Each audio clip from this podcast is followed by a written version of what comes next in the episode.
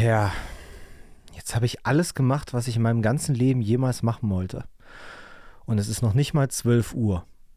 Das ist ein Zitat von Mr. Krabs, als er alle seine Anteile von der krossen Krabbe verkauft hat und nach drei Stunden einfach alles gemacht hat, was er mit dem ganzen Geld in seinem Leben machen wollte.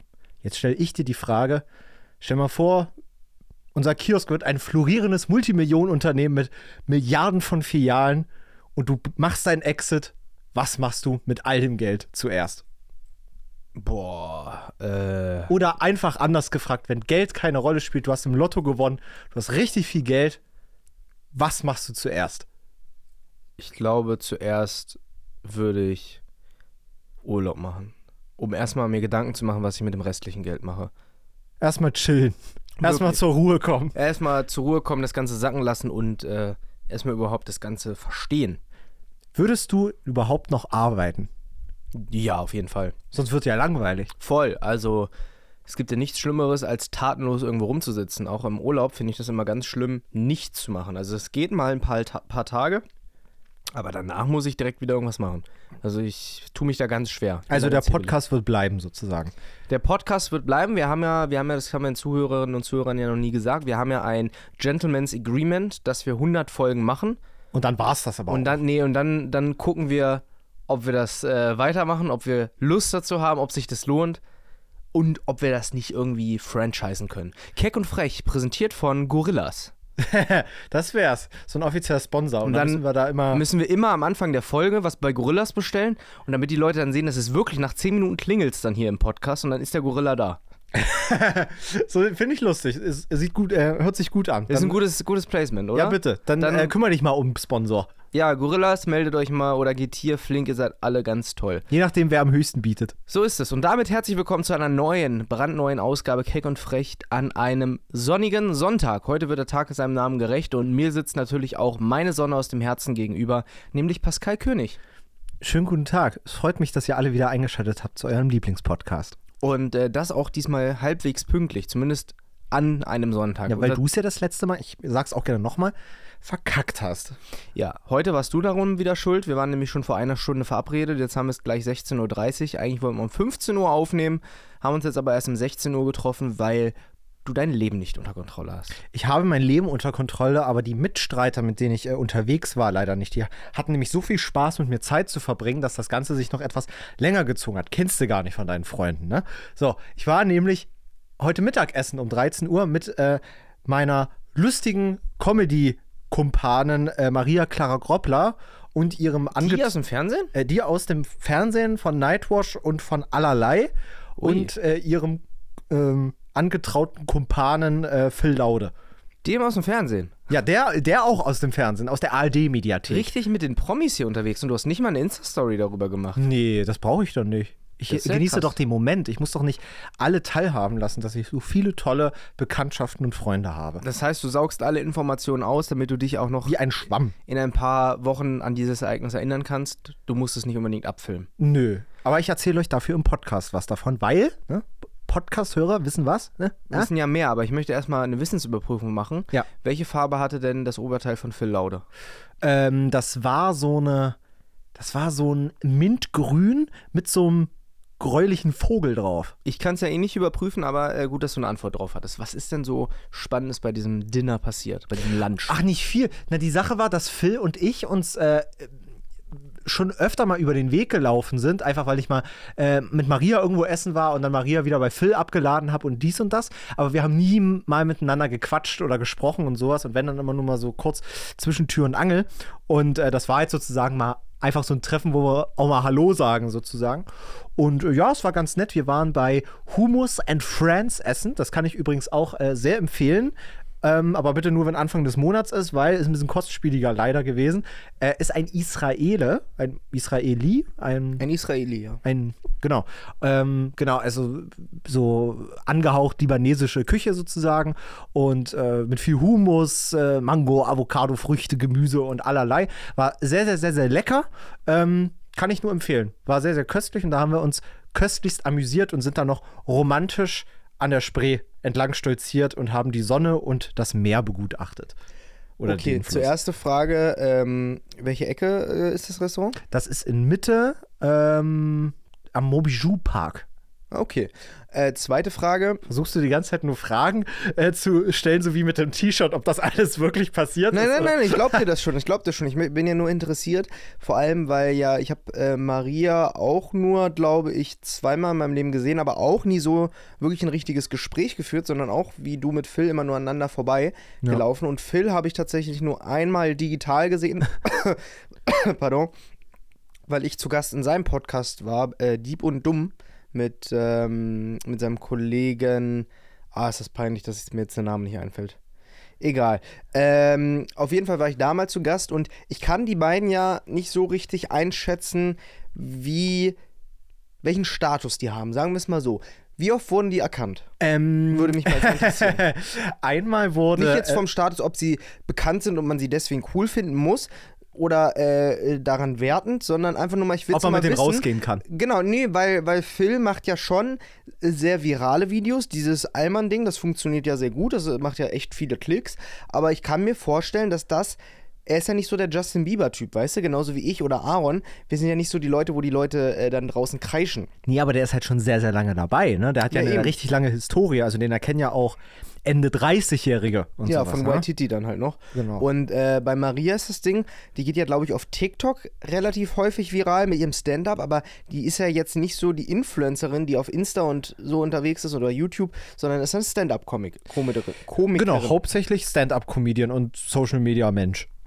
Genau, okay, dann, Ja. dann sag mal, wie oft werden Ähm, also, als wir da gesessen haben, kam so eine, so eine, ähm, ja, so eine Mutti an, die war vielleicht so Ende 30, Anfang 40 und meinte so, ich, ich weiß leider nicht, wie seine Rolle in dem Film heißt, aber so, entschuldigen Sie, ich muss Sie das mal fragen. Sie sind doch aus Bibi und Tina, oder? und äh, dann haben sie noch mal kurz da ein Foto gemacht. Ähm, dies und das, das, das war ganz süß, ganz lustig. Das war aber auch der einzige Promi-Moment in den eineinhalb Stunden. Maria, die kriegt schon den ein oder anderen Blick ab, auf jeden Fall natürlich Aber vorrangig von ja Mädels. Ach, wirklich? Ja, ja, definitiv. Also ähm, ich würde jetzt mal auch schätzen, ich habe jetzt mit ihr noch nie so großartig drüber geredet, aber ich glaube, da gehen zu 80, 90 Prozent auch Mädels hin. Würde ich einfach mal schätzen. Mhm. Ähm, auch wenn ich sie ja auch als Mann sehr, sehr lustig finde. Ähm, und das nicht nur sage, weil sie eine Freundin von mir ist, sondern weil es wirklich so ist. Ähm, aber ähm, ja, die hat schon die einen oder anderen Blick gekriegt, so aus der Öffentlichkeit, aber niemand quatscht die jetzt großartig an. Also es ist äh, wie mit dir. Die Leute haben Ehrfurcht und äh, äh, sprechen ja jetzt nicht und, und springen einen nicht direkt an. Ja, ich würde auch auf jeden Fall behaupten, dass die Leute Ehrfurcht vor mir haben. Ja, sowas von. Ey, äh, ich möchte an der Stelle auch nochmal äh, eine, eine, ja, keine Ahnung, wie ich jetzt eine Brücke schlagen soll, eine berühmte weibliche Person shoutouten, denn ich möchte schon zu Beginn der Folge den Kanal der Woche droppen. Präsentiert von Check, ihrem Lieblings-YouTube-Kanal. So, äh, ich habe mir heute tatsächlich tagsüber ein Video von Al- Alicia Joe angeguckt. Kennst du Alicia Joe? Äh, nie. Bitte klären Sie mich auf. Alicia Joe äh, ist eine junge Frau, die äh, so, ich würde es in einem Satz zusammenfassen, sie macht Real Talk-Videos, wo sie halt aktuelle und nicht aktuelle Themen aufgreift und die Meinungsblogger-mäßig zusammenfasst. So ein bisschen wie Jan Böhmermann, der das ja macht, immer sehr faktenbasiert, immer sehr, auch teilweise sehr objektiv, aber dann doch immer noch mit einem Schwung eigener Meinung dran. Und äh, die hat zum Beispiel vor ein paar Wochen mal ein Video darüber gemacht, äh, dass angeblich der Rapper Kollega seine Zeilen hauptsächlich aus äh, einem Community-Forum beziehen soll und da keine Credits für angibt. Äh, die hat aber auch schon äh, über Gott und die Welt Videos gemacht. Also wirklich auch über die Harrisons zum Beispiel, wie doof das ist, dass man äh, seine eigenen Kinder im Internet zeigt. Und jetzt hat sie vor zwei Tagen ein Video gemacht, nachdem quasi die Gerüchteküche so ein bisschen abgekocht ist, ähm, über das Thema Bibis Trennung. Ah ja, das Thema gibt es ja auch noch. Das Thema gibt es ja auch noch. Und sie hat das wirklich sehr, sehr faktenbasiert und ähm, schlau dargelegt. Das, was ich eigentlich schon seit Wochen denke, nur es gar nicht so auf den Punkt hätte bringen können, wie sie das getan hat. Nämlich, dass es natürlich der Fall ist, dass Bibi sich dazu erstmal nicht äußert, weil jeder Tag, an dem die Spekulationen um diese Trennung äh, kochen, bedeutet es Aufmerksamkeit für sie, bedeutet im Umkehrschluss Storyviews für sie. Und siehe da, ist es ja fast jeden Tag da ein Placement in ihrer Story zu sehen. Das, Ja. was ich vor ein, zwei Wochen mal, ohne diesen Fakt jetzt so zu benennen, mal angesprochen habe, dass da wirklich sehr, sehr viele Placements aktuell stattfinden. Natürlich, weil die Leute jeden Tag die Story gucken, in der Hoffnung, dass sie endlich was zur Trennung sagt. Und natürlich hält sie so lange die Backen, weil jeder Tag noch bare Münze bedeutet. Voll. Und äh, am Ende hat sie auch noch was sehr, sehr Smartes angesprochen. Das habe ich ja auch schon, glaube ich, hier und da mal hier im Podcast gesagt.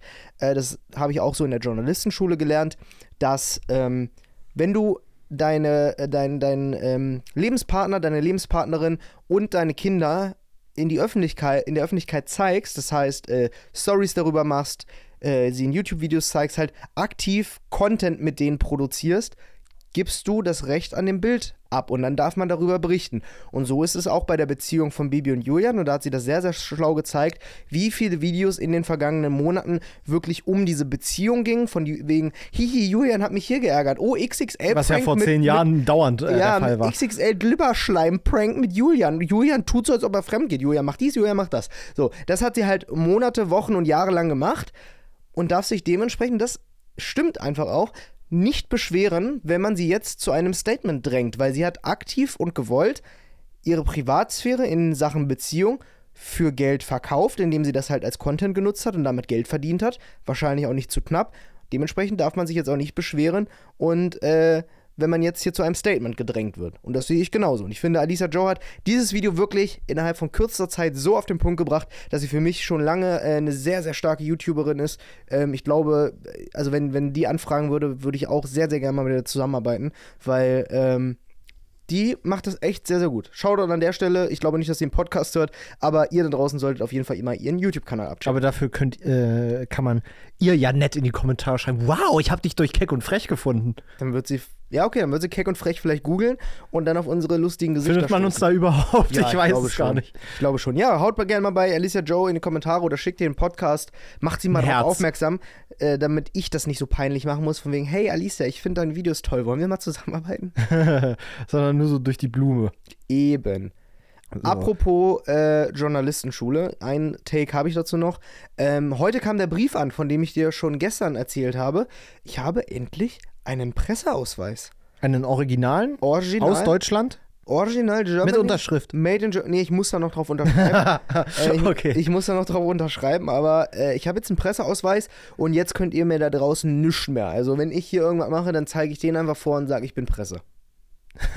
Wie lange ist so ein Ding gültig? Ein Jahr. Also bis Ende des Jahres. Und da muss man sich da wieder beweisen erstmal, oder? Ich äh, weiß das gar nicht, ob man dann wirklich so in der Nachweispflicht ist oder ob das jedes Jahr einfach aktualisiert wird. Aber es hat, der Prozess hat ultra lange gedauert. Also da, ja, also lange Rede, kurzer Sinn, da, ich musste wirklich ein halbes Jahr dahinterher rennen, bis diese Organisation das endlich mal geschissen gekriegt hat. Der Witz ist, was ich, ähm, was, äh, was mich auch ein bisschen schockiert hat, als ich damals in der Fahrschule war, ist ja auch schon sehr lange her, ähm, da habe ich ja gelernt, dass ein Führerschein ja auch ein Ablaufdatum hat. Ja. So wie, ähm, so wie auch ein äh, so ein normales äh, Legitimationsdokument wie ein Ausweis oder Ja. sowas.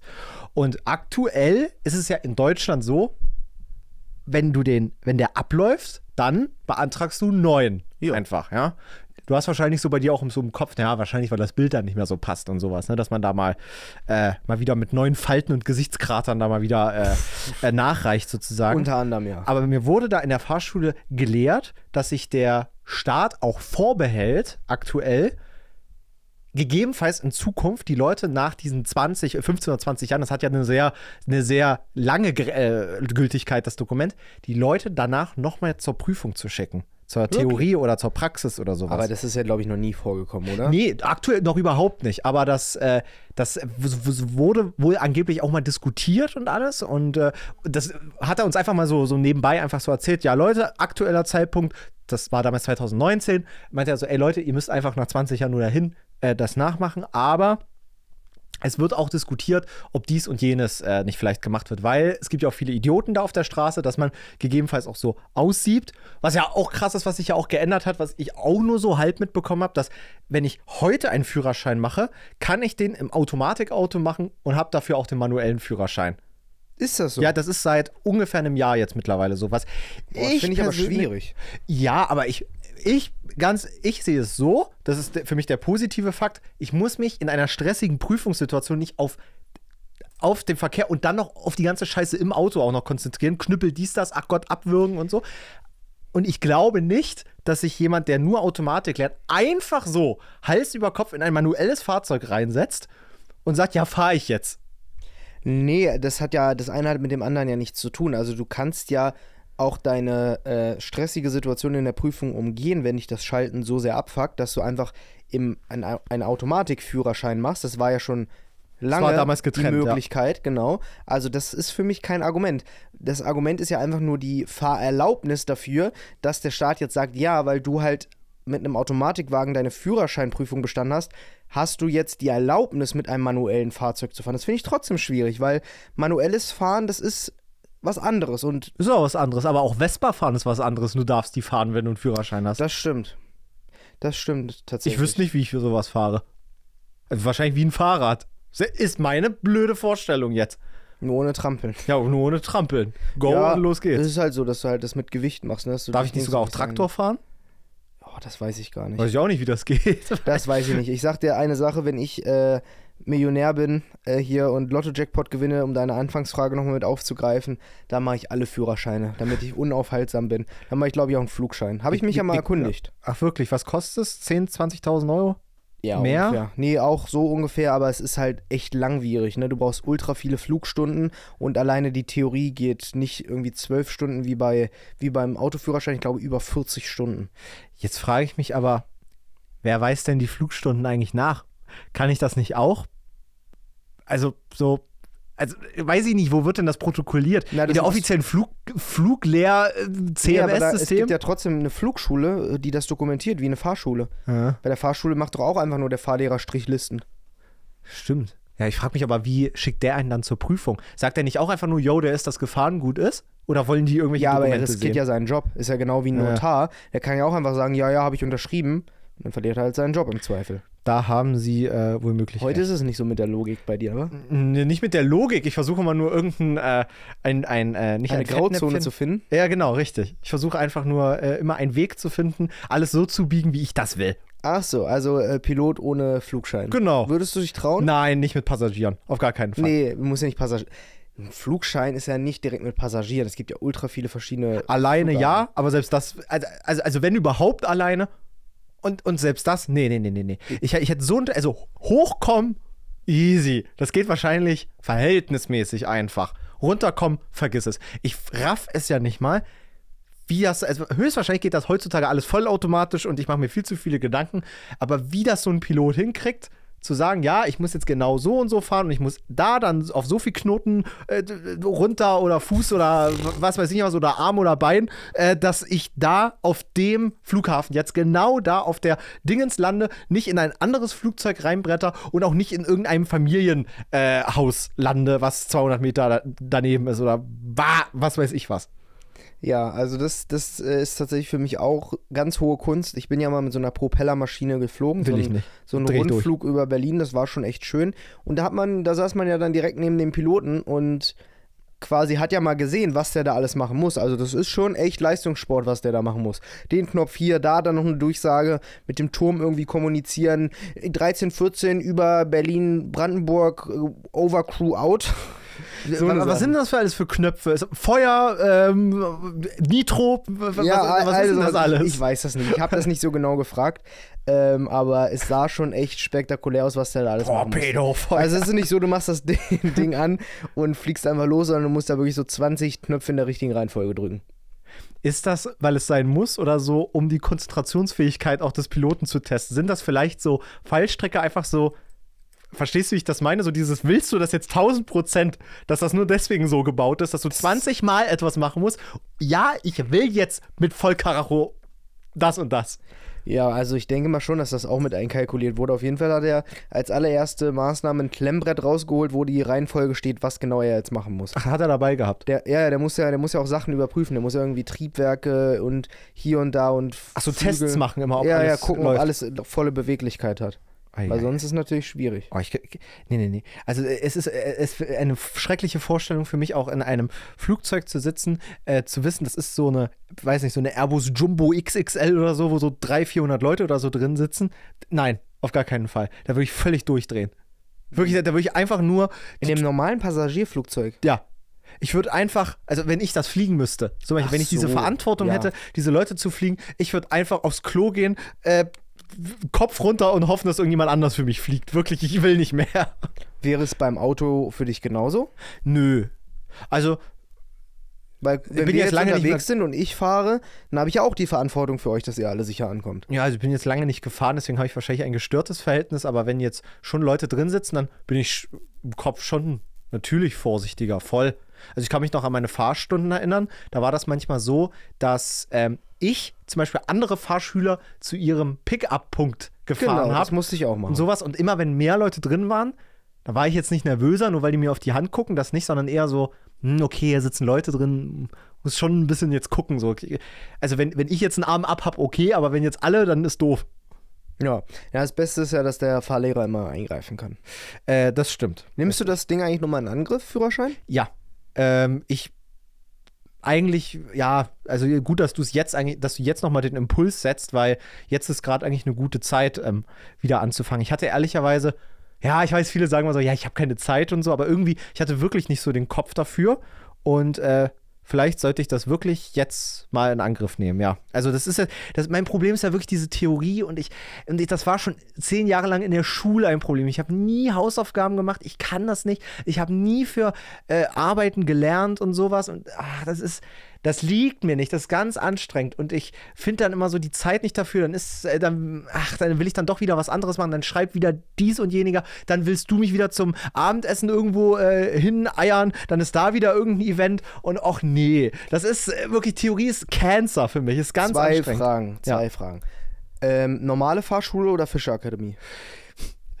Fischerakademie, für die, die es nicht wissen, ist so eine ähm, Fahrschule in Gera, ne? Äh, genau. Gera, genau, äh, wo die ganzen Influencer hingehen und da ihren Führerschein innerhalb von einer Woche machen, damit die das halt ratzfatz haben. Und äh, da war Pascal auch mal. Und äh, er war hauptsächlich halt da, um die Fehlerquote hochzuhalten. Das stimmt. Damit es nicht heißt 100% der Leute, weil das glaubt einem ja keiner, damit es wenigstens mal 99% der Leute bestehen hier. Also prinzipiell würde ich auch wieder zur Fischerakademie gehen und die und No-Werbung, die empfehle ich jedem da draußen, wenn er ein bisschen das nötige Kleingeld hat, weil die haben schon so einen kleinen Aufschlag. Ich würde mal sagen, man zahlt da schon so 20, 30 Prozent mehr. Aber man hat den Führerschein einfach, wenn man sich dahinter klemmt, wirklich in sieben Tagen. Und äh, du hast die Verpflegung drin, du hast da ein kleines Apartment für dich. Okay, es sind Mehrbettzimmer, da schlafen vielleicht noch ein, zwei andere Leute mit dir in einem Raum. Aber ey, da wird Frühstück für dich gemacht. Äh, wirklich von 7 Uhr früh bis 21 Uhr abends Fahrstunden. Äh, es wird die ganze Zeit äh, ähm, gefahren, es wird sich um dich äh, gekümmert. Äh, du kriegst äh, 50% Rabatt auf die Pizzeria, die nebenan ist. Hm, lecker. Und äh, kann ich jedem nur empfehlen, aber ich glaube, und das ist jetzt die große Problematik, man muss ja umgemeldet werden, um dort Führerschein zu machen. Du darfst ja immer nur da Führerschein machen, wo du auch gemeldet bist. Ich darf jetzt nicht nach Peine. oh, das da, wusste ich gar nicht. ja, ich kann nicht nach Peine und Führerschein machen. Momentchen, nee. Cindy hat auch in Braunschweig ihre Fahrstunde angefangen und hat dort nicht gewohnt. Hat sie ihre Prüfung dann da gemacht? Nee, weil die Fahrschule scheiße ist, ist sie freiwillig gewechselt. Also, ich glaub dir, was du mir erzählst, aber ich denke auch, dass die Fahrschule ohne Grund nicht einfach alle Leute, weil das passiert dann bei der Fischerakademie, im Schlepptau am ersten Tag mit zum Bürgeramt nimmt, damit sich alle nach Gera ummelden mit ihrem Führerschein, äh, mit ihrem äh, Personalausweis. Das musste nämlich sein. Alle mussten sich ummelden. Okay, komisch. Ähm, weiß nicht, vielleicht ist das da im Bundesland auch so oder im Kreis, das kann natürlich auch sein. Aber manche haben ja vielleicht auch die Idee, wenn sie im Dörfchen wohnen, so wie ich früher, dass sie halt, oder in einer Kleinstadt, dass sie das Kind gern mal einfach nach Berlin schicken, um da zu fahren. Oder halt in die nächstgrößere Stadt, weil in einer Großstadt einen Führerschein machen ist ja was anderes als im, im Kaff. Ich verstehe auch nicht. Also ich meine, ich habe in Berlin nie eine Fahrstunde gemacht, ja, aber ich verstehe nicht, warum Leute sagen, ja, in Berlin würde ich nie einen Führerschein machen. Weil es für einen Fahranfänger 800 mal stressiger ist. Du hast in, in Peine, hast du bis auf eine Autobahn, hast du keine Straße, die mehr als eine Spur hat. Alleine hier, die Straße 17. Juni hat ja alleine drei Spuren und alleine der Kreisel hat ja dann vier Spuren. Und da als Fahranfänger in, dein, in deinen ersten zehn Fahrstunden, die du hinterm Steuer sitzt, das hinzubekommen, das stelle ich mir schon ultra stressig vor. Also das stelle ich mir auch schwer vor. Und hier fahren ja auch einfach Rabauken rum, wo du dir wirklich bei jeder Fahrt mindestens einen raussuchst, wo du sagst, ey, der darf keinen Führerschein haben, so gut fahren. Ich, ich frage mich aber so, du stehst doch zum größten auch in Berlin im Stau, an Ampeln und alles auch so. Und eine Prüfungszeit geht ja immer eine Dreiviertelstunde. Und du stehst doch richtig Aber viel auch rum. Pascal, es geht ja nicht immer nur darum, die Lizenz am Ende zu bekommen und so schnell wie möglich und danach weg und nie wieder, sondern die Fahrschule hat ja trotzdem auch noch den Ein- ein- pädagogischen Sinn, dass du fahren lernst und Ach, nicht die? Erlaubnis hast. Und da kannst du ja nicht denken, oh bitte, bitte lass Stau sein in meiner Prüfung, bitte lass Doch, jedes so Mal bin Stau ich, sein. doch. Ja, das merke ich schon, aber so funktioniert es ja nicht. So, und jetzt meine zweite Frage, die ich noch stellen wollte, ist, äh, wenn du jetzt Führerschein machen würdest, ob Fischerakademie oder normale, äh, sei mal dahingestellt, würdest du danach denn wirklich regelmäßig fahren? Muss, ja. Sonst, sonst würde ich ja, sonst hätte ich ja Schiss vom Fahren, sonst würde ich ja verlernen. Ich muss direkt, also ich, ich glaube, ich würde direkt, sobald ich den Führerschein habe, würde ich mir sofort irgendwo ein Auto besorgen, so ein 500 oder so ein 1000 Euro Auto, was auch kaputt gehen kann, wo ich auch Ja. einen Kratzer reinfahren kann, wo ich im engen Parkhaus auch meine Güte, ich werde da am Anfang so viel Kratzer wahrscheinlich reinfahren, werde ich fast jeden Tag wahrscheinlich fahren, weil das ist ja dann noch die viel bessere Fahrschule, wie es danach weitergeht. Also Natürlich. Also, ich kenne so viele Leute, die haben einen Führerschein gemacht, sind seit fünf, sechs Jahren nicht mehr Auto gefahren, die sagen, ich steige nie wieder in ein Auto. Wofür Ja. hast du den gemacht? ja, deswegen wollte ich gerade fragen. Und äh, es stimmt ja auch. Fahren lernst du erst nach der Fahrschule, weil dann bist du der Wildnis quasi ausgesetzt und dann geht es ums nackte Überleben Ja. im Dschungel. Also sonst hat das ja alles keinen Sinn gemacht. Das Eben. ist, ähm, also. Ja, ich bin auch ja. froh, dass meine Eltern mich da geprügelt haben, dass ich zur Fahrschule gehe. Ich hatte auch keinen Bock drauf. Ich fand das auch doof und mein Fahrlehrer war auch nicht der Beste. So, und da habe ich mir auch so oft gedacht, ich habe keinen Bock mehr. Gott sei Dank haben sie drauf bestanden. Ja, wirklich. Leider haben meine Eltern nicht so drauf bestanden, aber ich bin auch frisch mit 16 ausgezogen, hat sich wahrscheinlich nicht so ergeben. Ähm, aber mal gucken, ob ich eine Fahrschule finde, die mich mit meinem Register erbarmt. Na, wenn du ausgezogen bist mit 16, dann haben äh, deine Eltern ja auch dann, wenn es losgeht, und das ist ja das früheste dann mit 17, gar keinen Bezug zu dir. Die ja- sitzen ja im Nacken. Die müssen dir im Nacken sitzen. Sag, Meine Mutter sitzt mir immer noch im Nacken. Die guckt immer noch, ob, ob ich, äh, wenn ich krank bin und so, nimmst du auch regelmäßig deine Medikamente und so? Dann sage ich so, nee, habe ich noch nicht genommen. Du nimmst die jetzt! Und so, also die ist schon. Jetzt! Die ist schon hinterher bei allem und so. Du gehst da jetzt hin! Ja, aber aber noch in einem netten Ton. Aber So- die guckt so- schon immer, was Soll, soll ich mal das Thema Führerschein für dich in Angriff nehmen? Soll ich da mal ein bisschen dich piesacken? Ja, bitte. Hil- weil sonst mache ich ja hilft nichts. Mobbing. Hilft Mobbing.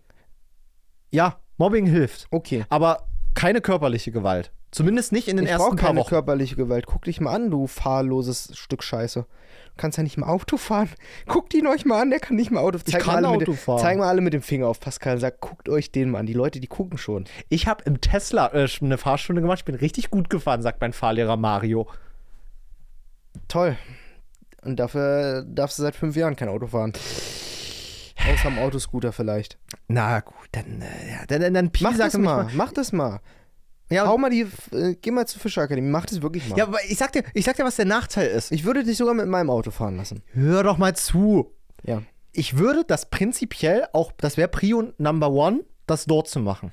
Die Problematik ist die folgende, und das ist auch die, weswegen ich den Führerschein dann irgendwann nicht mehr weitergemacht habe. Man muss dort gemeldet sein, um das zu machen, sozusagen. Und wenn du die Führerscheinprüfung verkackst, darfst du ja erst nach ein oder zwei Wochen nochmal antreten. Nach zwei Wochen, richtig. Genau. Das heißt, das war für mich damals immer Joe, so, War ja bei Joe auch. Joe hat ja auch bei der Fischerakademie nicht bestanden und dann. nach dem dritten Mal oder so, glaube ich. nee, oder? bei, beim zweiten Mal. Ah ja, okay. Jedenfalls, ich bin dahin gereist, also ne, habe meine sieben Tage äh, Test, äh, meine sieben Tage äh, Fahrschule gemacht, bin dann drangekommen, hab verkackt bei der bei der, Prü äh, bei der theoretischen Prüfung. Fahr wieder wie so ein Hund nach Hause. Bekomme den Folgetermin, fahr wieder, habe ja auch Reisekosten, fahr mit dem Zug wieder dahin. Mach meine Prüfung. Die Prüfung ist ja immer um 7 Uhr früh. Das heißt, ich muss eigentlich Einen Tag äh, vorher. Einen Tag vorher. Das sind eigentlich zwei Tage für den Arsch, ja. Ich äh, reise da abends an, gehe früh zur Prüfung, nur um um 8 Uhr früh dann die Nachricht zu bekommen, ich habe wieder verkackt. Dann fahre ich wieder mit den Reisekosten wieder nach Hause, bin immer noch in Gera gemeldet, da kommt immer noch meine ganze Scheißpost hin und nicht nach, nach, äh, nach Berlin. Also zumindest so, so bürokratische Posten, so, so Finanzamt-Scheiß und sowas, ja. Also das ist ja auch kacke, wenn das dorthin weitergeleitet wird und alles. Dann muss ich nach zwei Wochen wieder dahin fahren und habe immer noch die Garantie nicht, dass es funktioniert. Also das ist so, verstehst du, dieser, dieser logistische äh, Reiseaufwand, der ist das, der das, äh, das war so dieser Knackpunkt, weswegen ich dann irgendwann gesagt habe, oh Leute, ey, das ist, das ist mir zu heavy. Wenn die Fahrschule in Berlin gewesen wäre, ich hätte 50 Versuche gemacht. Das ist gar kein Problem. Aber alleine, dass du es schon Versuche nennst, zeigt mir schon wieder, dass du in deiner Logik sagst, das ist einfach reines Glück. Ob man Nein, da das ist ein Glücksspiel. Natürlich. Absolut nicht. Guck doch, wer auf der Straße fährt. Du ka- kannst mir doch nicht sagen, dass sie das mit ehrlicher Arbeit äh, sich diesen Führerschein ergaunert Ja, das, haben. da, da, da hast du recht, aber ich glaube, ich glaube trotzdem, dass so eine theoretische und auch eine praktische Prüfung einfach was mit Lernen zu tun hat. Ich habe das auch gehabt. Ja, ich hasse das. Ich, ich lerne doch auch. nicht. Ich wollte auch nie zum Beispiel in die Uni, weil ich dieses Lernen hasse. Ich weiß doch trotzdem, dass es links vor rechts ist und alles. Guter Witz. Nee, aber ich meine, bei diesen Theorieprüfungen, ich würde, ich habe bestimmt vor drei Jahren das letzte Mal so eine Prüfung gemacht. Lass gerne, nicht heute, aber gerne auch äh, die Tage oder so mal so einen Test machen. Wir zu zweit. Ja, gerne. Ich glaube, ich, ich, Ich glaube, wir liegen bestehen. nicht, so, äh, wahrscheinlich würden wir beide nicht bestehen, höchstwahrscheinlich. Aber ich würde sagen, dass wir beide jetzt nicht so super weit auseinander liegen, weil ich glaube, diese ganz fiesen Fünf-Punkte-Fragen, so mit äh, rechts vor links, äh, die, ähm, die, die, ma- die macht man ja nicht falsch. Wir haben ja mal einen Autismus-Check gemacht in der Folge. Wollen wir nicht einfach nächste Woche, du bringst mal so eine Testrunde mit. 30 Fragen gibt es ja da immer. Aber da gibt es ja mal Bilder und dann können die Leute nicht so folgen. Stimmt auch wiederum. Das ist ja, der- oder na, wir können es doch beschreiben. Ja. Ich sehe ein rotes Auto, was einen Hund überfahren will. Was soll man tun? Den Lenkrad festhalten und äh, drüber fahren, schnell ausweichen und nach links. Kennst du, kennst Aussteigen, du den? Hund essen. ja, ja. Ich glaube, man muss, ich glaube sogar die Lösung war, den Hund zu überfahren. Also Lenkrad fest, festhalten und drüber über das Ding. jo. Sheesh. So, äh, was ist denn auf meiner schlauen Liste? Ich muss mal ganz kurz gucken. Ich habe mir natürlich auch ganz, äh, ganz viele tolle ähm, Notizen gemacht. Ach ja, haben wir eigentlich erzählt, wo wir gestern waren? Wir waren ja mal wieder im Escape Room. Ja, das stimmt. Äh, wir haben uns mal wieder. Ich Aber- dachte, ich dachte, du erst du meinst das Berufliche, wo wir waren. Äh, nee, na, das ist doch noch ein großes Geheimnis, ja, oder? Auf jeden Fall. Ja. Ja, Aber gestern ich habe es gestern beim Essen, ich habe es heute beim Essen ein bisschen angeteasert. Die fanden es sehr, sehr lustig. Schön. Ja, es war ja noch nicht von Erfolg gekrönt, aber das kommt ja inshallah noch. Sheesh. Genau. Escape Room. Ja, genau. Wir waren, äh, wir sind ja alle Escape Room süchtig und ähm, haben da so ein tolles Etablissement in Berlin gefunden, wo wir jetzt schon mehr als die Hälfte der Rooms, glaube ich, durch haben. Wir haben nur noch äh, ein oder zwei, glaube ich, vor uns. Und wir haben gestern den Checkpoint Charlie gelöst. Wie fandest du den denn? Ähm, Was mussten wir eigentlich machen? naja, äh, das Ziel vom äh, Escape Room war, die Schlüsselcodes von der ähm, Westmacht und der Ostmacht, also ähm, Sowjetunion und äh, USA, zu finden und also beide zu finden und am Ende sich zu entscheiden, an wen verkaufen wir denn die Codes, wer gewinnt quasi den Kalten Krieg. Und da mussten wir halt verschiedene Rätsel lösen, um verschiedene Schlösser zu knacken und daran zu kommen. Ich fand ihn okay. Ich fand ihn auch okay. Ich Es fand die nicht- anderen besser. Ja, ich fand, äh, also äh, kann man ja mal wirklich empfehlen, ne? Ja. Also ich glaube, es heißt äh, House of Tales oder so. Am Checkpoint direkt. Genau. Äh, die haben wirklich sehr, sehr geile äh, Dinger zur Auswahl und ich finde, wir hatten, hatten auch bisher eine richtig gute Reihenfolge. Das heißt, ihr könnt die gleiche machen. Wir hatten als erstes den Henker gehabt. Der war schon richtig geil. Ich hatte ja auch ehrlicherweise die äh, Befürchtung, dass das, so wie ich, also in meiner Vorstellung war ein Escape Room ein großer Raum, in dem man einfach eingeschlossen wird, der halt einfach nur thematisch geschmückt ist so und dann geht's los. Aber da, äh, zum Beispiel der Henker, hast du wirklich das Gefühl, du bist hier 100 Meter unter der Erde in, In einem irgendeinem Labyrinth. Bergwerk, Labyrinth oder sowas und dann kommt gleich der Henker und zerfleischt dich wie der Hackfleisch hast eine Zaka. So. Und äh, da musst du wirklich verschiedene Räume kriechen und auch wirklich kriechen. Da musst du eine Leiter hoch, da musst du dies und das. Also da muss man schon auch körperlich so ein bisschen fit sein. Also, äh, das war sehr, sehr gut. Äh, One Night in Hongkong ist aber ab 18. Äh, der ist auch richtig gut. Den fand ich, der war aber auch, war auch schon schwer. Ich mit fand. diesen Logikrätseln. Ja, ja. Also- ja, erzähl ruhig.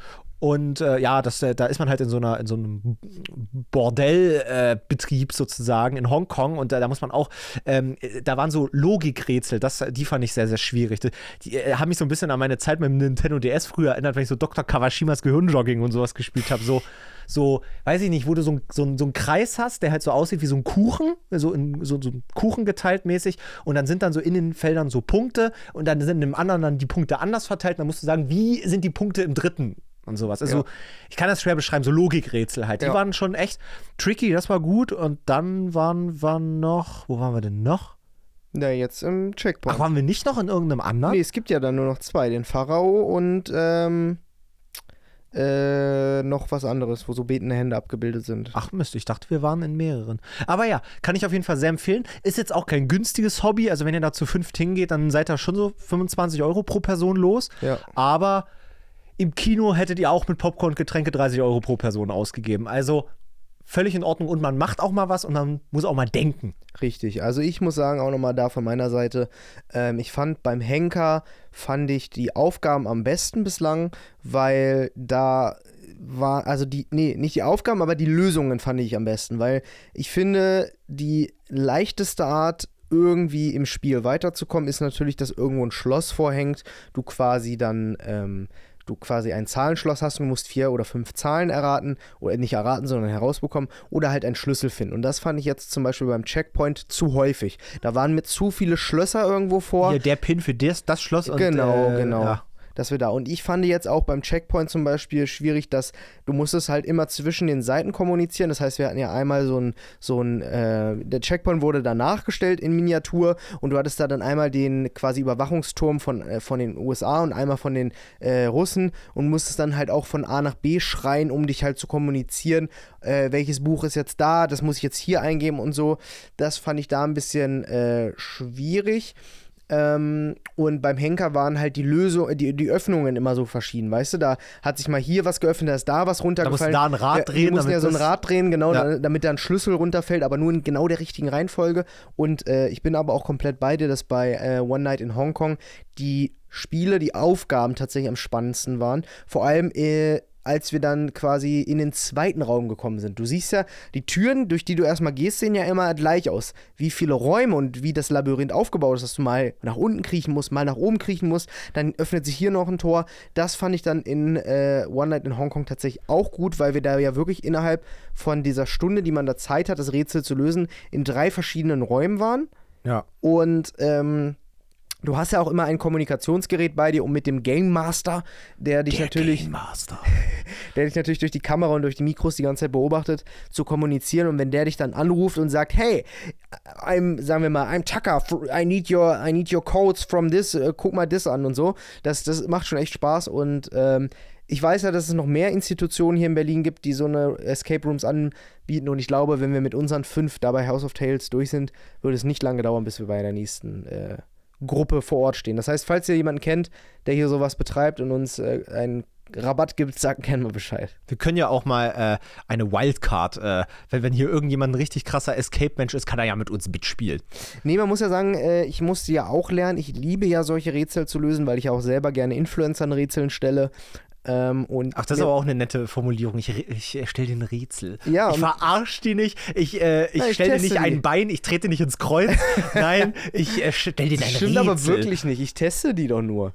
So, und äh, ich finde, und ich, ich liebe dann auch selber Rätsel zu lösen. Und mir wurde ja dann von mehreren Mitspielern mitgeteilt, ich solle mich mal ein bisschen zügeln, weil ich natürlich immer Von direkt. mehreren. Ich habe das nie gesagt. Ja, ja habe ich ja auch nicht jetzt gesagt. Ich habe gesagt, mehrere Mitspieler. Wir sind ja immer fünf gewesen bislang. Äh, bin ich, wurde mir gesagt, ich solle nicht immer als Anführer vorangehen, auch wenn das meine Art ist. Ich solle mich zurückhalten und die anderen auch mal Spielspaß und Freude erleben lassen. Das habe ich diesmal auch getan. Das heißt, wir suchen hier natürlich keinen Escape Room Pro, sondern wir suchen hier jemanden, der Bock hat, mit uns, uns das zu machen. Ein Und- Escape Room Loser. Wir suchen einen Escape Room Loser, genau. Aber lustig ist, ich sollte mich ja äh, zurückhalten und dann wurde natürlich, als gefragt wurde, wer soll denn hier das Kommunikationsgerät und die Tasche für alle Gehen alle Finger auf dich. Ja, wirklich, ich habe alle auf mich gezeigt. Habe ich gesagt, nee, bitte, bitte diesmal nicht. Ich will mich zurückhalten. Nun ja, apropos äh, Influencer verarschen. Ich habe ja letzte Woche schon gesagt, jetzt mal ein harter Cut. Ähm, dass es eine Join-Sendung gibt. Und äh, da sind wir ja morgen unterwegs für die Probe. Das heißt, im Das Laufe, spannend. im Laufe dieser Woche wird schon ähm, der erste Vlog dazu erscheinen, weil wir vloggen das ja und äh, dann seht ihr, wie die Sendung heißt, wie das Studio aussieht, was wir da eventuell machen. Und, äh, Also kommt der Vlog noch vor der Sendung.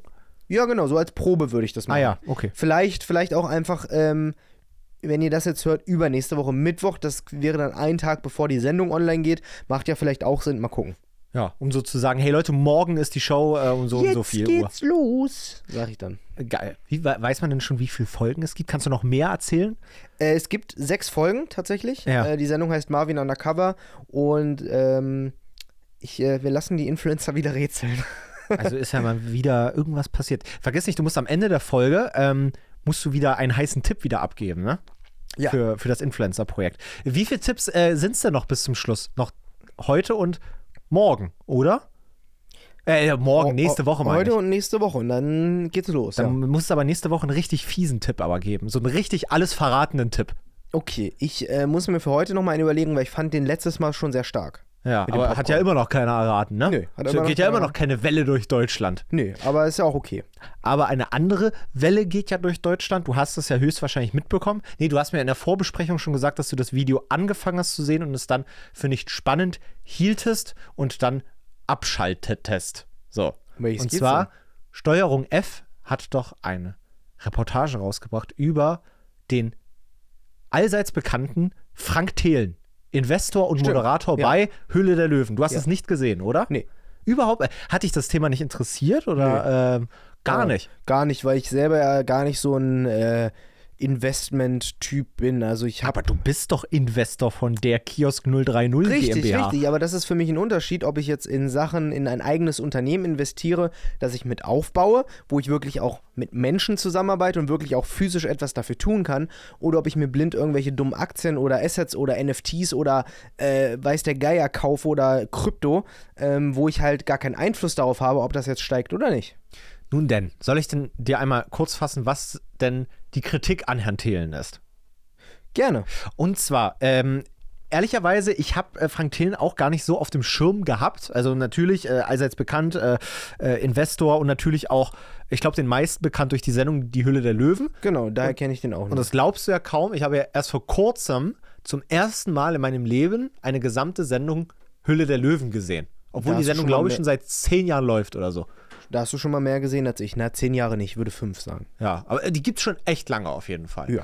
Und äh, ich habe das nie gesehen, obwohl es natürlich, äh, obwohl ich viele Startups kenne, die da hochgekocht sind. Ich glaube zum Beispiel This is Food ist, glaube ich, auch aus, ähm, äh, aus Hülle der Löwen oder äh, was haben wir denn noch? So diese ganzen äh. GA Shaker Plus, den habe ich mir damals Oh, das gekauft. kenne ich nicht. Das ist ein äh, Fitness-Shaker mit Magneten dran, dass du da halt dein Handy dran batschen kannst. Du kannst den Hab, Shaker. ich, hast du gezeigt. Hast ja, du mal kannst du den gezeigt, Shaker selber an so ein ja. Gerät Air Up machen. und ist, so. glaube ich, auch Ja, aus klingt auch der tatsächlich. Diese Flasche, ne? Ja. Die kennst du doch. ähm, ja, ja, dann gibt es noch ähm, der Smart Flip Sleep. Grip. Flip Grip, stimmt. Smart Sleep gibt es auch noch. So Ja. eine Ampulle, die du trinkst und dann besser schlafen sollst. Und es gab, die hat sich Christian von Reachio damals geholt. Es gab eine, eine Handy-Schutzfolie, die aber so ein, so ein so ein, Gel, so, ein, so ein Gel war, das musstest du so auf die, also eine Flüssigkeit, die musstest du auf Stimmt, das ja, Handy ja. auftragen, Ja. die ist dann halt verfestigt Ja. und äh, da, das war halt so, wow, die passt so perfekt überall drauf, Ja. äh, auch ganz cool. Und äh, genau, richtig, also von daher ist Frank Thelen äh, ja sicherlich jedem geläufig. Ich kannte Frank Thelen meist nur von sehr cringing TikTok-Zusammenschnitten, ähm, wo er zum Beispiel so bei Markus Lanz sitzt äh, und solche Geschichten. Und äh, ich weiß nicht, ob du solche Ausschnitte mal gesehen hast, aber der Nee. wird da sehr oft zu, ähm, ja, zu so äh, ja, Talks eingeladen, wo dann irgendwelche Entrepreneure sozusagen sitzen äh, und dann wird da über die Zukunft philosophiert und alles. Und ähm, dann äh, ist, er natürlich auch so ein riesiger Verfechter äh, von, von äh, Bill Gates, von, von Tesla, von, von Elon Musk und allen tollen IT- und modernen äh, Start-up-Geschichten und sowas.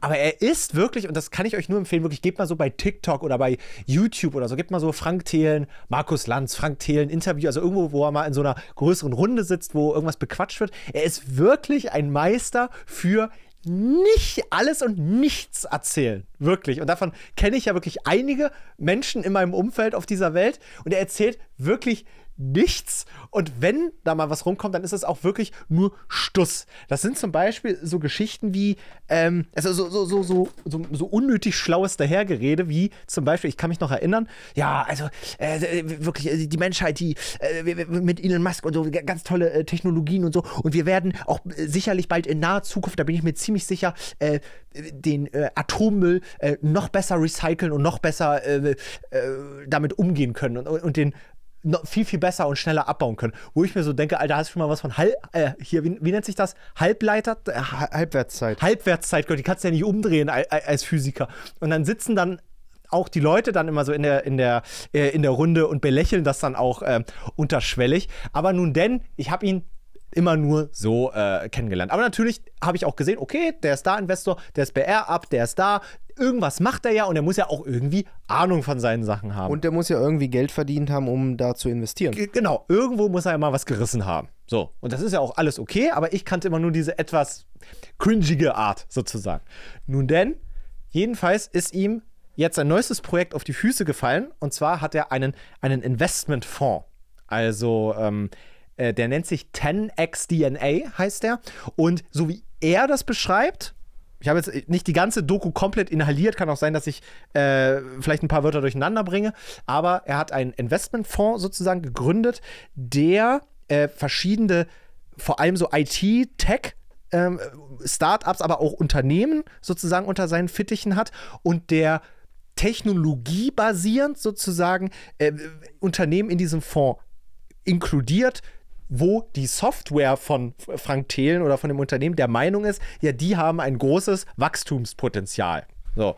Und der ist mit dieser Company oder mit diesem Fonds vor allem mit der Kommunikation an junge Leute herangetreten und hat gesagt: Hier, ne, euer Geld ist ja weniger wert und dies und das. Ihr müsst ja alle investieren, riesiger Investitionshype und dies und das. Hier, der 10x DNA-Fonds äh, zahlt da ein. Und jetzt kommt's: Er hat ein ich weiß nicht, ob er es wirklich als Versprechen geäußert hat, aber er hat auf jeden Fall gesagt, wer da sein Geld investiert, der bekommt innerhalb kürzester Zeit das Dreifache raus.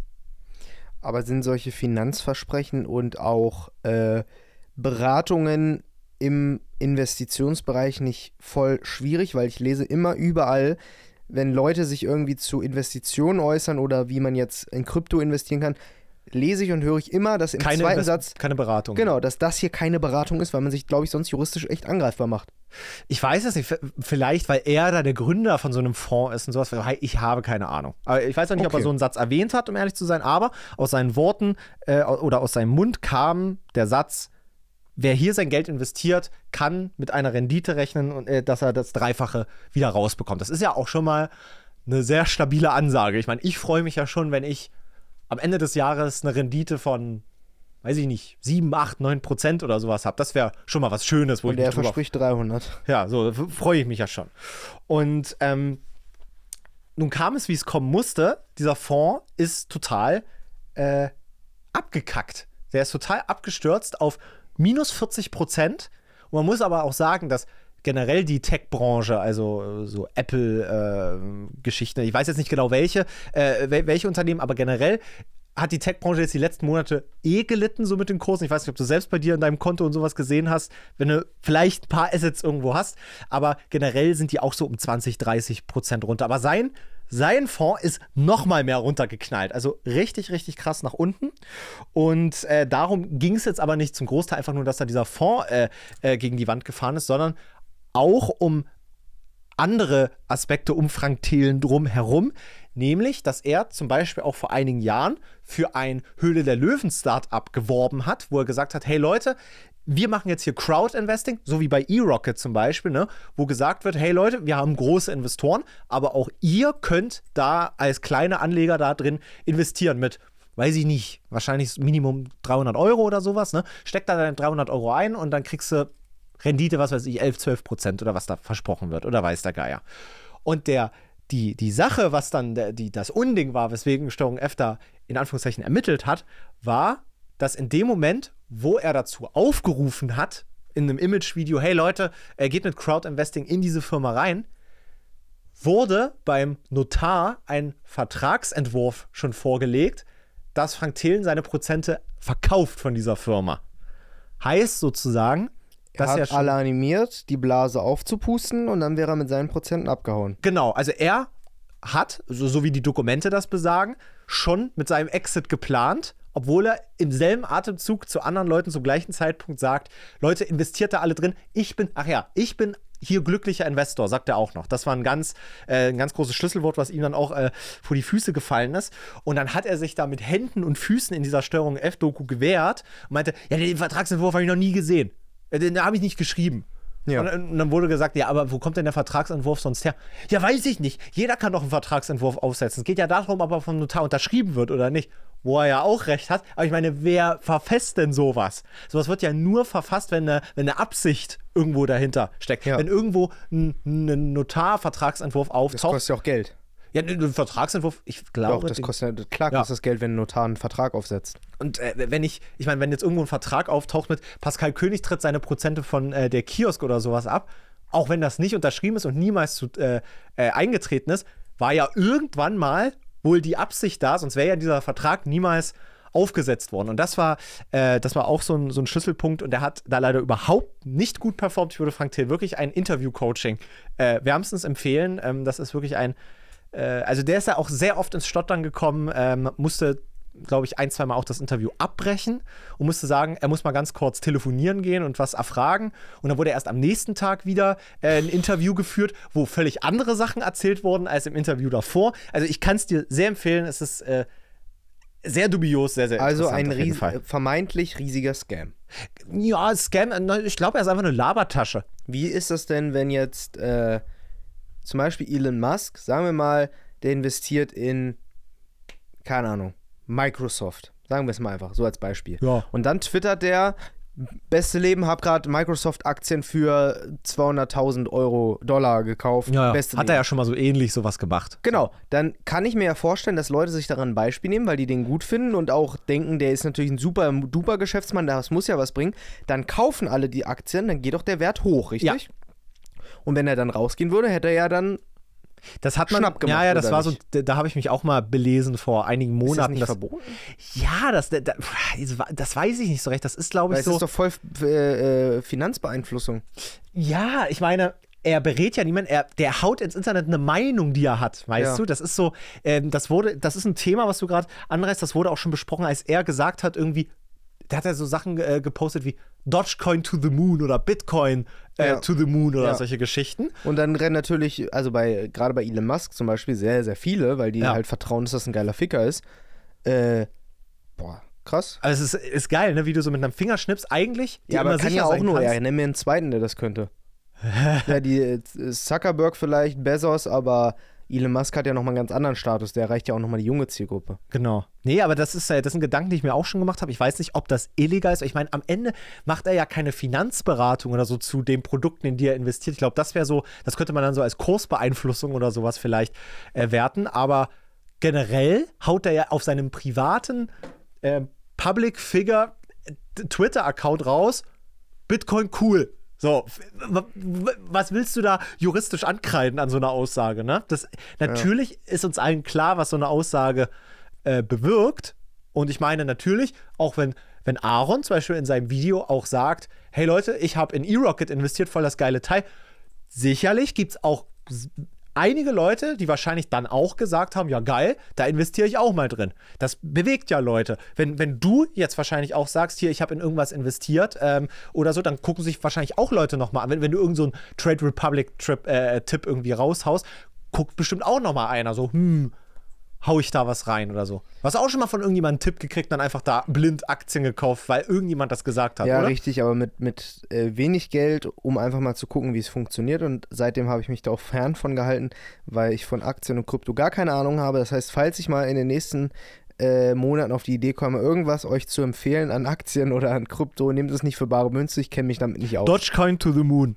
Ja, zum Beispiel. Ja. Ich investiere lieber in echte Güter. Zum Beispiel dein Mondstück, was du bei der NASA für Zum uns Beispiel- beide geholt Genau, da hat sich leider ja immer noch äh, kein Isotopenlabor bereit erklärt, mit mir diese Analyse durchzuführen. Eins hat mir geantwortet, dass es wohl gar nicht möglich wäre, weil Mondgestein ursprünglich von der Erde käme und dementsprechend die gleichen Voraussetzungen hätte wie ein Kieselstein. hast. Ist das nicht nur eine Theorie? Ist das nicht bis heute nicht abschließend geklärt, wo der Mond herkommt? Vielleicht ist das auch ein Typ mit Aluhut, den ich da angeschrieben habe. Ich weiß es nicht. Auf jeden Fall ist es anscheinend doch sehr schwer. Videocall. ein äh, Isotopenlabor hier zu finden. Aber äh, ich bleibe weiter dran und versuche da noch eine Lösung zu finden. Nee, aber worin inv- investiere ich noch? Halt in den Kiosk als Unternehmen habe ich investiert. Ich habe mir eine Mit Eigentumswohnung ja. gekauft. Ähm, und ansonsten, ja, mal gucken. Ich hätte Bock, Kunst zu kaufen. Äh, ja, das ist aber auch so spekulativ, ne? Voll, ne? Das, da musst du halt auch Leute finden, die es geil finden. Aber ich, wür- ich, ich habe dir ja mal die Mil Millionärs-Gallery geschickt.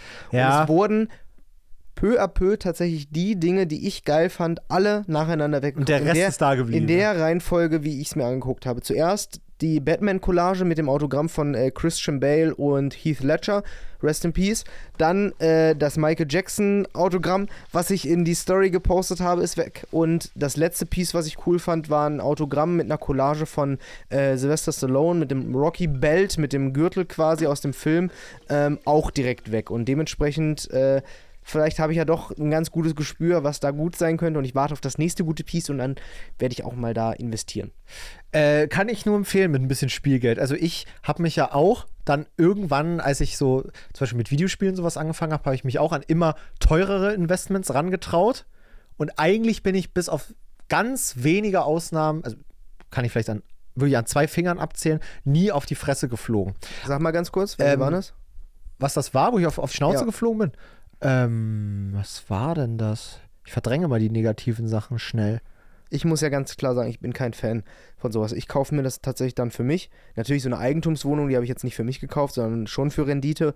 Aber ich bin kein Fan von Ankauf und Verkauf. Also ich würde mir jetzt nicht das Mondgestein kaufen, nur aus dem Grund, es dann hier weiter zu verkaufen. Das ist mir zu stressig. Ja, na, äh, es ist so, ich habe ganz viele Sachen inseriert, äh, auch also teure Sachen, zu auch sehr hohen Preisen. Also so ein Preis, wo ich sage, so ein No-Brainer, wo ich auch weiß, Pascal, das ist es gerade eigentlich nicht wert. Aber das ist der Preis, wo ich es direkt abgebe und ich lasse es so. Ich nutze äh, auch so Ebay und diese ganzen Marktplätze auch wie eine Art Schaufenster. Sodass die Leute so sehen, aha, der hat das prinzipiell.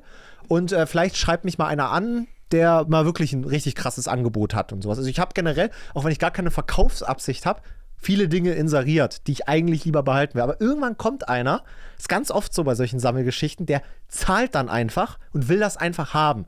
Ich meine, du hast wahrscheinlich auch schon mal irgendwas, bestimmt schon mal irgendwas Teures gekauft, wo der Preis eigentlich scheißegal war, wo du gesagt hättest, egal, ob das jetzt 200, 300 oder 400 kostet, ich möchte jetzt genau das da haben, gib mir die Scheiße jetzt. Die Uhr, ja. Ja, so, ja, so, solche Leute kommen einfach. Und ähm, zum Beispiel, eine Sache, wo ich mir die Finger verbrannt habe, war, Jetzt erzähl mir nicht wieder von der Dick- und Doof-Lampe. Äh, das ist ja langweilig, das waren ja 70 Euro. Ähm, ich habe mal, äh, Wenn ihr die Geschichte mit der Dick- und Doof-Lampe hören wollt, dann schreibt uns das bei Instagram. ich glaube, das heißt sogar dick und doof. Ja, habe ich die nicht? Ich glaube, ich habe die bestimmt schon erzählt. Safe, wir haben doch sogar, wir haben doch sogar eine Folge, die Dick und Doof heißt. Ja, vielleicht war die das sogar, dick und doof. Ja, ja, ja, das kann sein. Ja. Ähm, das war folgendermaßen, ich, äh, genau gleiches Prinzip. Ich hatte ganz viele teure Titel inseriert für so, so, so alte Gamecube-Spiele, so für 300, 400 Euro das Stück oder so habe ich so inseriert. Und da hat mich dann eine angeschrieben aus Berlin und meinte, ey, ich will das jetzt haben, ich hole das jetzt ab. Ich brauche das jetzt für diese, äh, als Geburtstagsgeschenk, meinte die. Und dann kam sie vorbei und ich bin auch ganz ehrlich, wenn ich die auf der Straße gesehen hätte, hätte ich nicht gedacht, dass diese Frau 400 Euro für so ein, für so ein Spiel ausgibt. Die sah, sorry, erster Eindruck, so- sorry, Leute machen ja erstmal in der ersten Sekunde einen Eindruck auf einen.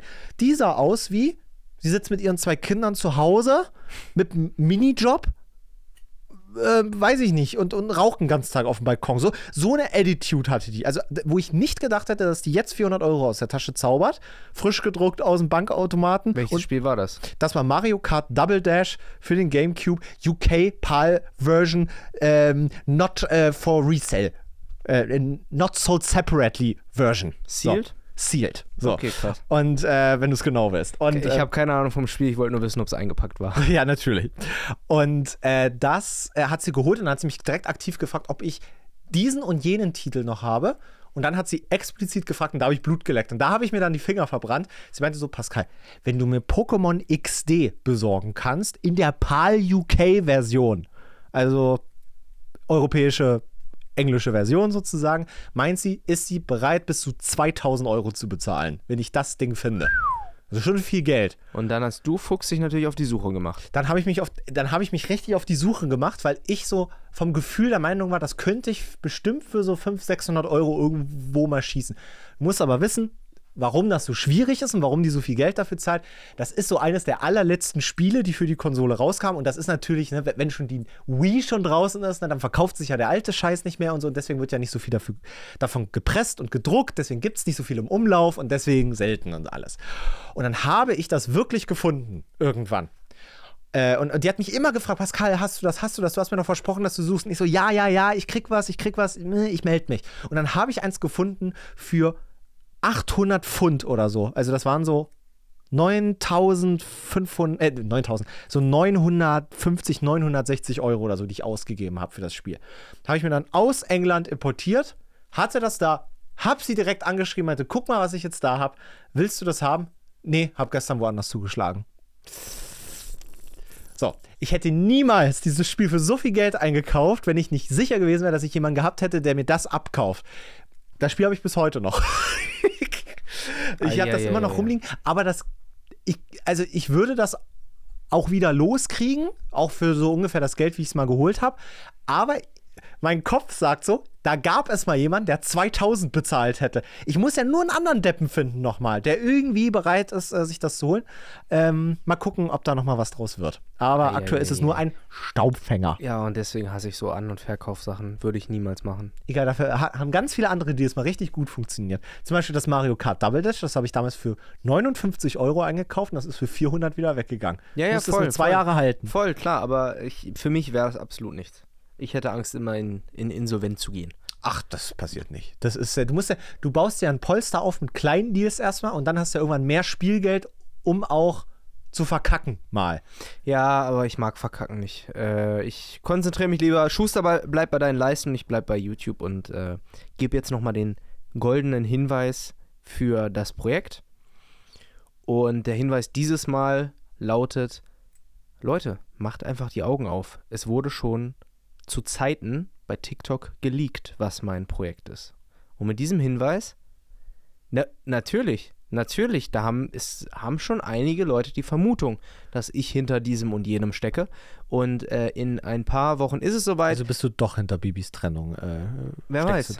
Wer weiß, ich äh, lasse es einfach mal offen. Und ähm, die Auflösung gibt es dann auf jeden Fall übernächste Woche. Ähm, und jetzt holt mal schnell den Blog raus, denn äh, da gibt es dann einiges. Auf Mittwoch gibt es dann spätestens da das äh, Making-of, das Backstage-Material von der Join-Sendung, die wir aufzeichnen. Und ähm, dann gibt es am Donnerstag die erste Folge von meiner Join-Sendung Marvin Undercover. Und am Sonntag gibt es dann auch den Big Banger auf YouTube. Das heißt, äh, Der Podcast muss vorher kommen. Genau, das heißt, äh, hört nächste Woche in den Podcast rein, dann kriegt ihr auch nochmal den finalen Hinweis. Und dann gibt es in einer Woche direkt dreimal ganz frischen, heißen Content von mir. Und ich rede nicht von OnlyFans. Ähm, das Warten hat sich hoffentlich gelohnt. Ich weiß, dass es eine lange Zeit war von meinem letzten Streich äh, bis hierhin. Und äh, ich hoffe aber, dass es sich gelohnt hat. Und ich freue mich schon, euer Feedback einzusammeln. Wenn ihr Feedback zum Podcast habt, könnt ihr das gerne, gerne auch einschicken. Und Pascal übermittelt euch äh, die letzten Worte und wohin ihr das Feedback schicken könnt. Ich habe ehrlicherweise die letzten Wochen gar nicht mal ins Feedback geguckt. Ich sag immer, schreibt alle und dann gucke ich nie nach. Hast du Ich- nachgeguckt? Ich gucke nach, aber äh, es ist eher so, dass ich dann. Ich, ich sauge das auf, das Feedback. Ich bringe es jetzt nicht immer in die Sendung, weil ich glaube, dann alte Kamellen nochmal zu reanimieren ist immer schwierig. Nun denn, schreibt noch mehr Feedback gerne bei Apple Podcast äh, oder hinterlasst uns gerne einfach eine Sternebewertung bei Spotify. Äh, Wenn es euch sehr gefallen hat, natürlich gerne fünf Sterne. Wenn es euch nicht so gefallen hat, drei oder vier. Wenn es noch weniger werden, schreibt uns lieber vorher. Vielleicht können wir noch vorher den Podcast verbessern. Ähm, habt noch einen schönen Sonntag. Chillt mit Freunde, Familie und allerlei. Und wir hören uns nächste Woche wieder, wenn es hier richtig spannend wird und wir komplett die Bombe platzen lassen, auf was für ein Schabernack mal wieder die Influencer reingefallen sind. Bevor wir jetzt die Sendung abschließen, müssen wir noch einmal kurz den Titel klären. Das würde ich gerne on Tape machen. Wir haben zwei Möglichkeiten. Entweder ähm, wir sorgen dafür, dass Alicia Joe definitiv den Podcast hier hört und meinen Shoutout wahrnimmt und nennen die Folge irgendwie Alicia Joe ist die geilste Sau der Welt. Weil so machen ja Cis-Männer immer auf sich aufmerksam, dass sie einfach mal so ein, so ein äh, oberflächliches Lob aussprechen. Oder wir nennen die Folge Frank Thelen der Abzocker am Anaköm. Also AMK. Da finde ich das zweite aggressiver und wir stehen ja seit einigen Folgen schon für aggressive Titel. Gut, dann Frank Thelen der Abzocker AMK, ja? Ja, Machen wir uns damit strafbar? das habe ich gerade auch überlegt. Kann man das nicht, äh, gibt es nicht äh, ein netteres Wort? Frank Thelen ist vielleicht ein Abzocker, AMK. FLLT, Äh, Abkürzung. Oder wir machen Frank Thelen der Abzocker AMK in Klammern vielleicht. ja, das finde ich lustig. Ja, Gut, dann machen gerne. wir das. Also, äh, viel Spaß bei der Folge, beziehungsweise jetzt seid ihr ja schon am Ende. Wir hören uns nächste Woche. Bis dann. Tschö. Tschüss.